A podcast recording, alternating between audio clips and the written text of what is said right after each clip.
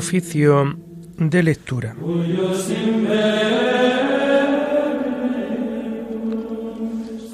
Comenzamos el oficio de lectura de este miércoles 23 de marzo de 2022, miércoles de la tercera semana del tiempo de Cuaresma, y en donde hacemos conmemoración de Santo Toribio de Mogroviejo.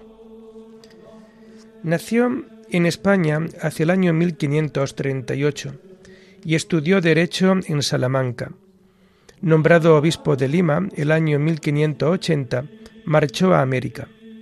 Lleno de celo apostólico, reunió numerosos sínodos y concilios que promovieron con mucho fruto la vida religiosa de todo el virreinato. Defendió con valentía los derechos de la Iglesia, con gran dedicación a su grey y preocupación sobre todo por la población autóctona. Murió el año 1606. Hacemos el oficio propio de este día.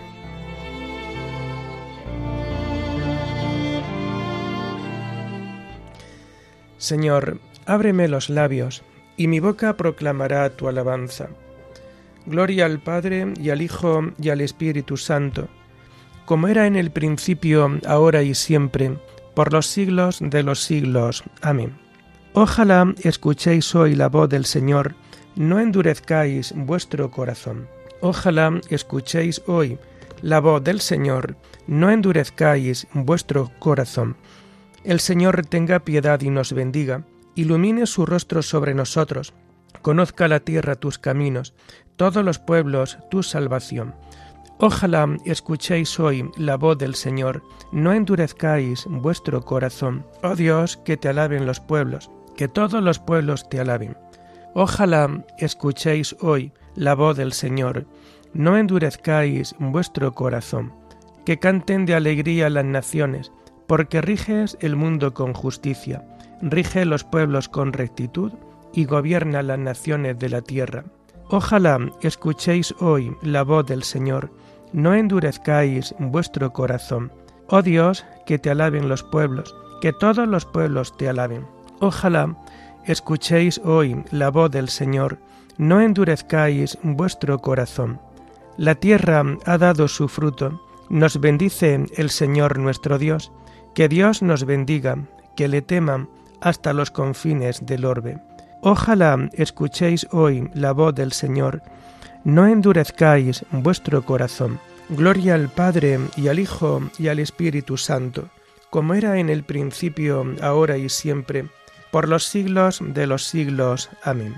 Ojalá escuchéis hoy la voz del Señor, no endurezcáis vuestro corazón.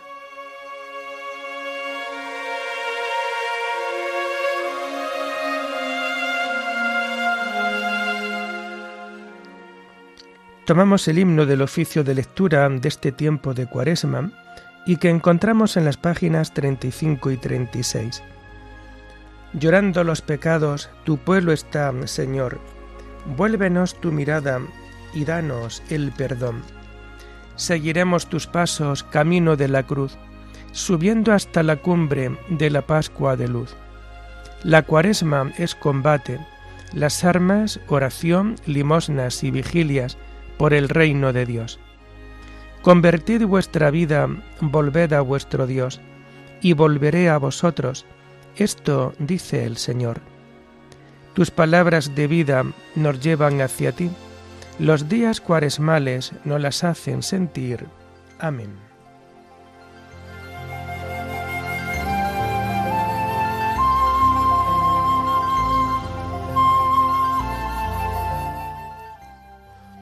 Tomamos los salmos del oficio de lectura del miércoles de la tercera semana del Salterio y que vamos a encontrar a partir de la página 1188.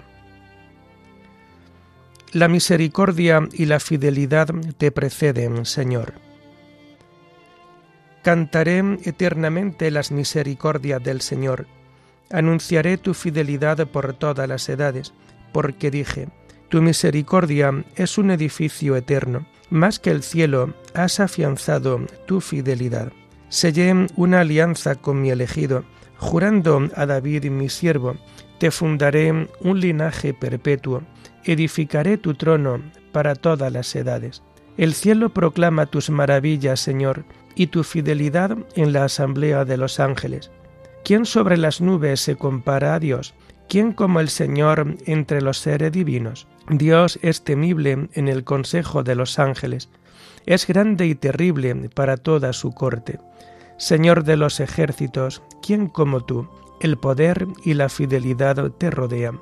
Tú domeñas la soberbia del mar y amansa la hinchazón del oleaje. Tú traspasaste y destrozaste a Raab.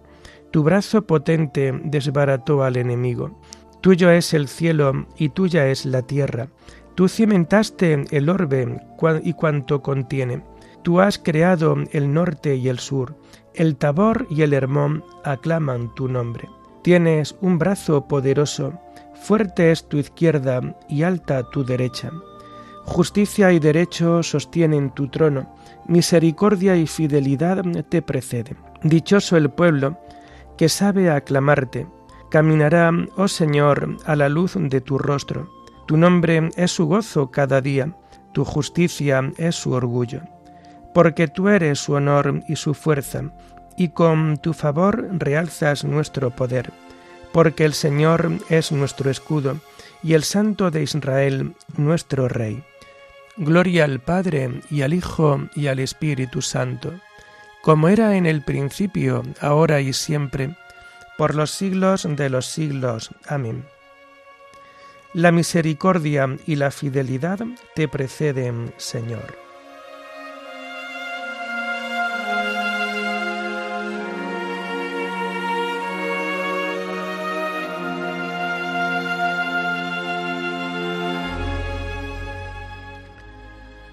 El Hijo de Dios nació según la carne de la estirpe de David. Un día hablaste en visión a tus amigos. He ceñido la corona a un héroe. He levantado a un soldado sobre el pueblo. Encontré a David mi siervo y lo he ungido con óleo sagrado, para que mi mano esté siempre con él y mi brazo lo haga valeroso. No lo engañará el enemigo, ni los malvados lo humillarán. Ante él desharé a sus adversarios, y heriré a los que lo odian. Mi fidelidad y misericordia lo acompañarán. Por mi nombre crecerá su poder. Extenderé su izquierda hasta el mar, a su derecha hasta el gran río. Él me invocará. Tú eres mi Padre, mi Dios, mi roca salvadora y yo lo nombraré mi primogénito, excelso entre los reyes de la tierra. Le mantendré eternamente mi favor, y mi alianza con él será estable. Le daré una posteridad perpetua y un trono duradero como el cielo. Gloria al Padre y al Hijo y al Espíritu Santo, como era en el principio, ahora y siempre, por los siglos de los siglos. Amén. El Hijo de Dios nació según la carne de la estirpe de David.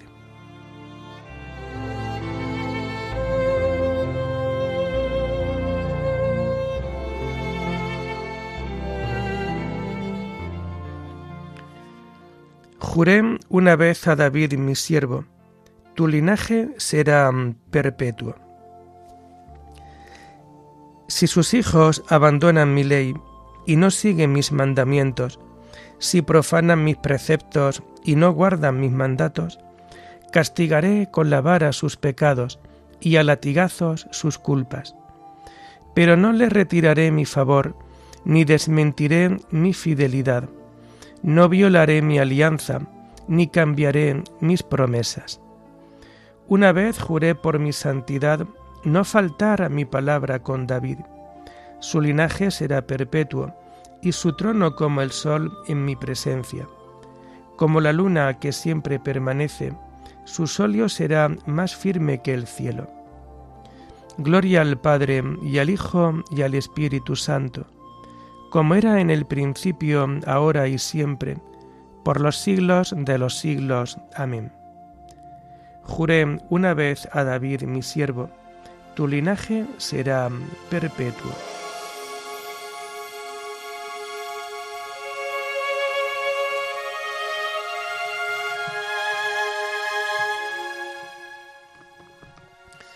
Las lecturas de este miércoles de la tercera semana del tiempo de Cuaresma las vamos a encontrar a partir de la página 203.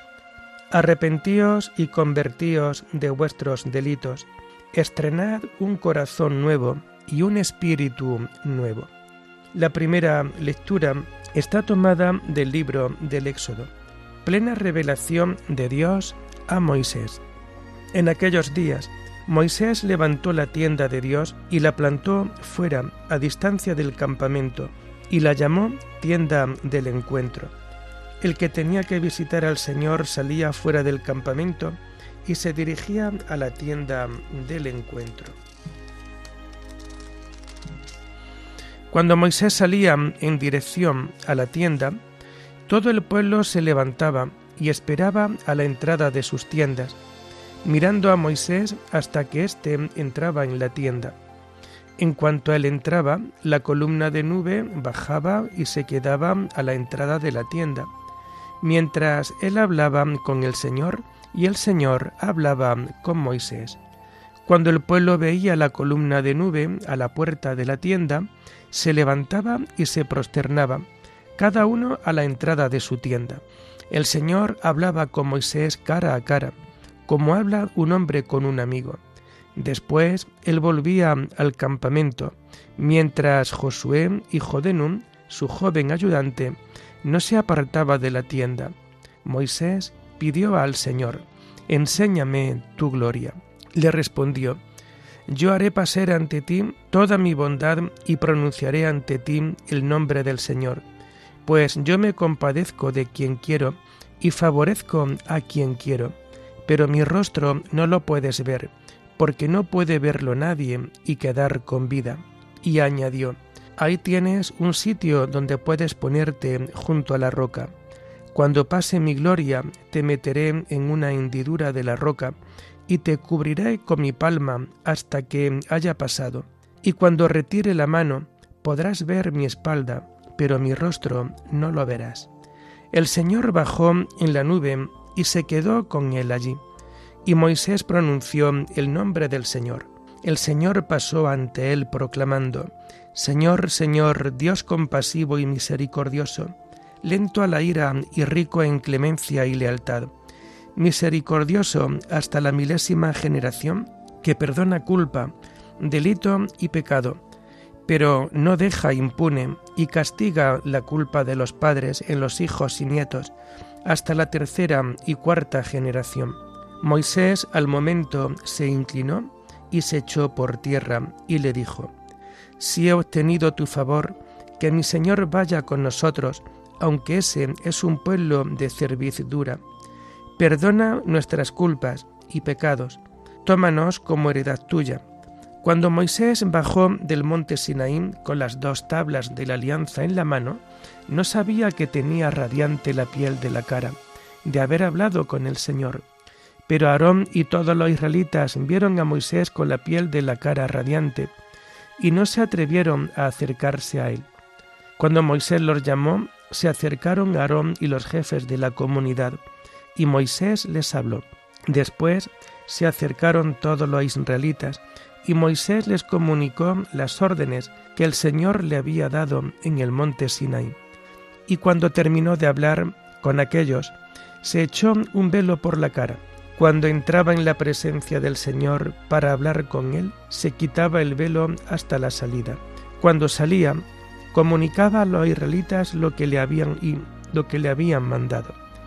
Los israelitas veían la piel de su cara radiante, y Moisés se volvía a echar el velo por la cara hasta que volvía a hablar con Dios.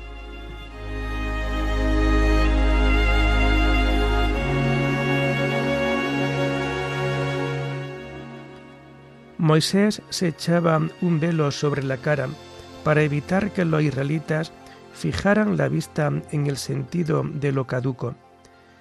Y nosotros todos, que llevamos la cara descubierta, reflejamos la gloria del Señor y nos vamos transformando en su imagen con resplandor creciente. Así es como actúa el Señor, que es Espíritu. Hasta hoy un velo cubre sus mentes, y nosotros todos, que llevamos la cara descubierta, reflejamos la gloria del Señor y nos vamos transformando en su imagen con resplandor creciente. Así es como actúa el Señor, que es Espíritu.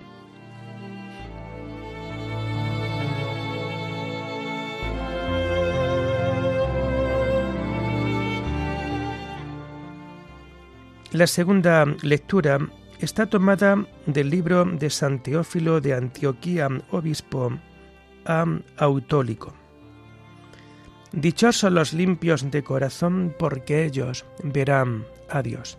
Si tú me dices, muéstrame a tu Dios, yo te diré a mi vez, muéstrame tú al hombre que hay en ti, y yo te mostraré a mi Dios. Muéstrame, por tanto, si los ojos de tu mente ven, y si oyen los oídos de tu corazón. Pues de la misma manera que los que ven con los ojos del cuerpo perciben con ello las realidades de esta vida terrena y advierten las diferencias que se dan entre ellas, por ejemplo, entre la luz y las tinieblas, lo blanco y lo negro, lo deforme y lo bello, lo proporcionado y lo desproporcionado, lo que está bien formado y lo que no lo está, lo que es superfluo y lo que es deficiente en las cosas. Y lo mismo se diga de lo que cae bajo el dominio del oído, sonidos agudos, graves o agradables. Eso mismo hay que decir de los oídos del corazón y de los ojos de la mente, en cuanto a su poder para captar a Dios. En efecto, ven a Dios los que son capaces de mirarlo, porque tienen abiertos los ojos del Espíritu porque todo el mundo tiene ojos, pero algunos los tienen oscurecidos y no ven la luz del sol. Y no porque los ciegos no vean, ha de decirse que el sol ha dejado de lucir, sino que esto hay que atribuírselo a sí mismos y a sus propios ojos. De la misma manera, tienes tú los ojos de tu alma oscurecidos a causa de tus pecados y de tus malas acciones. El alma del hombre tiene que ser pura como un espejo brillante. Cuando en el espejo se produce el orín, no se puede ver el rostro de una persona. De la misma manera, cuando el pecado está en el hombre, el hombre ya no puede contemplar a Dios. Pero puedes sanar si quieres. Ponte en manos del médico y él punzará los ojos de tu alma y de tu corazón. ¿Qué médico es este? Dios, que sana y vivifica mediante su palabra y su sabiduría. Pues por medio de la palabra y de la sabiduría se hizo todo. Efectivamente, la palabra del Señor hizo el cielo, el aliento de su boca sus ejércitos. Su sabiduría está por encima de todo.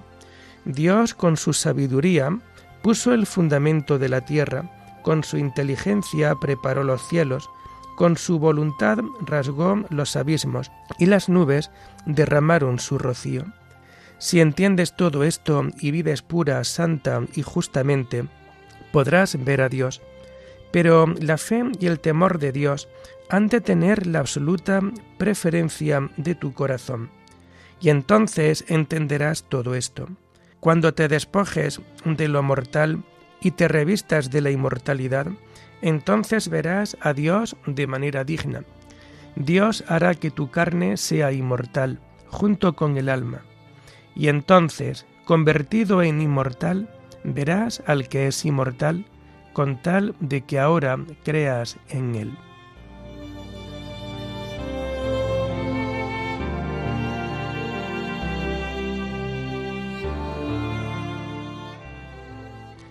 Ahora es tiempo favorable, ahora es día de salvación. Hagamos recomendables a Dios por nuestra paciencia y nuestros ayunos, mediante las armas de la justicia y de la fuerza de Dios. Demos pruebas de que somos ministros de Dios por nuestra paciencia y nuestros ayunos, mediante las armas de la justicia y de la fuerza de Dios.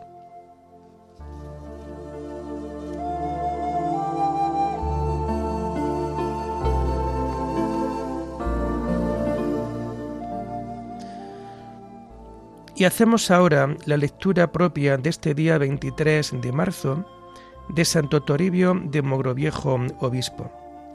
Esta lectura está tomada del decreto Christus Dominus sobre el deber pastoral de los obispos en la Iglesia del Concilio Vaticano II, disponibles para toda obra buena. Los obispos, en el ejercicio de su deber de enseñar, anuncian a los hombres el Evangelio de Cristo, deber que destaca entre los principales de los obispos.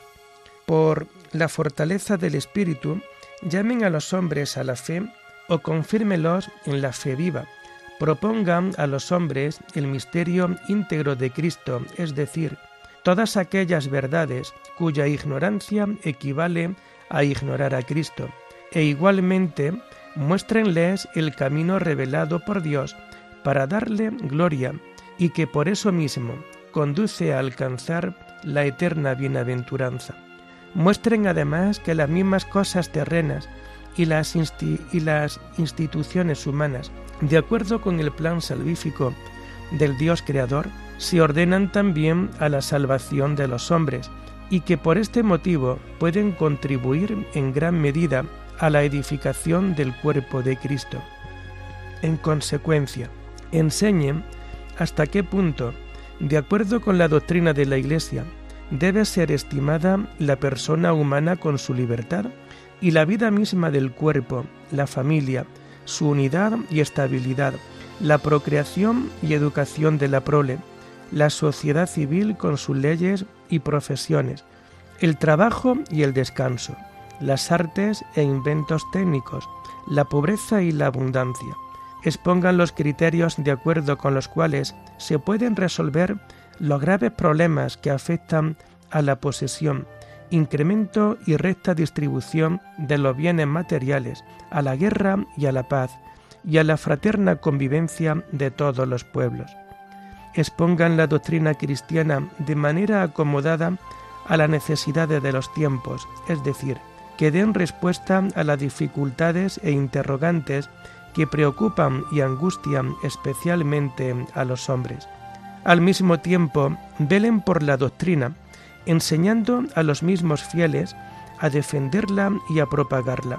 Al enseñarla, manifiesten la maternal solicitud de la Iglesia hacia todos los hombres, tanto fieles como no fieles, y tengan especial solicitud de los pobres y de los jóvenes, a quienes el Señor les ha enviado a evangelizar.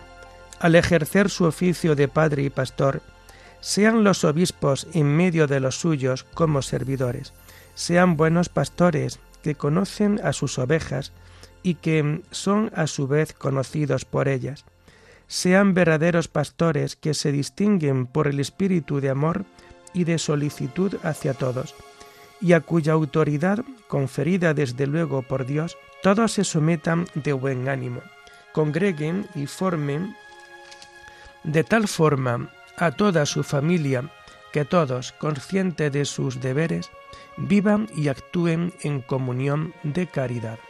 Para que puedan realizar esto eficazmente, los obispos disponibles para toda obra buena y aguantándolo todo por los elegidos, deben adaptar su vida de tal forma que corresponda a las necesidades de los tiempos.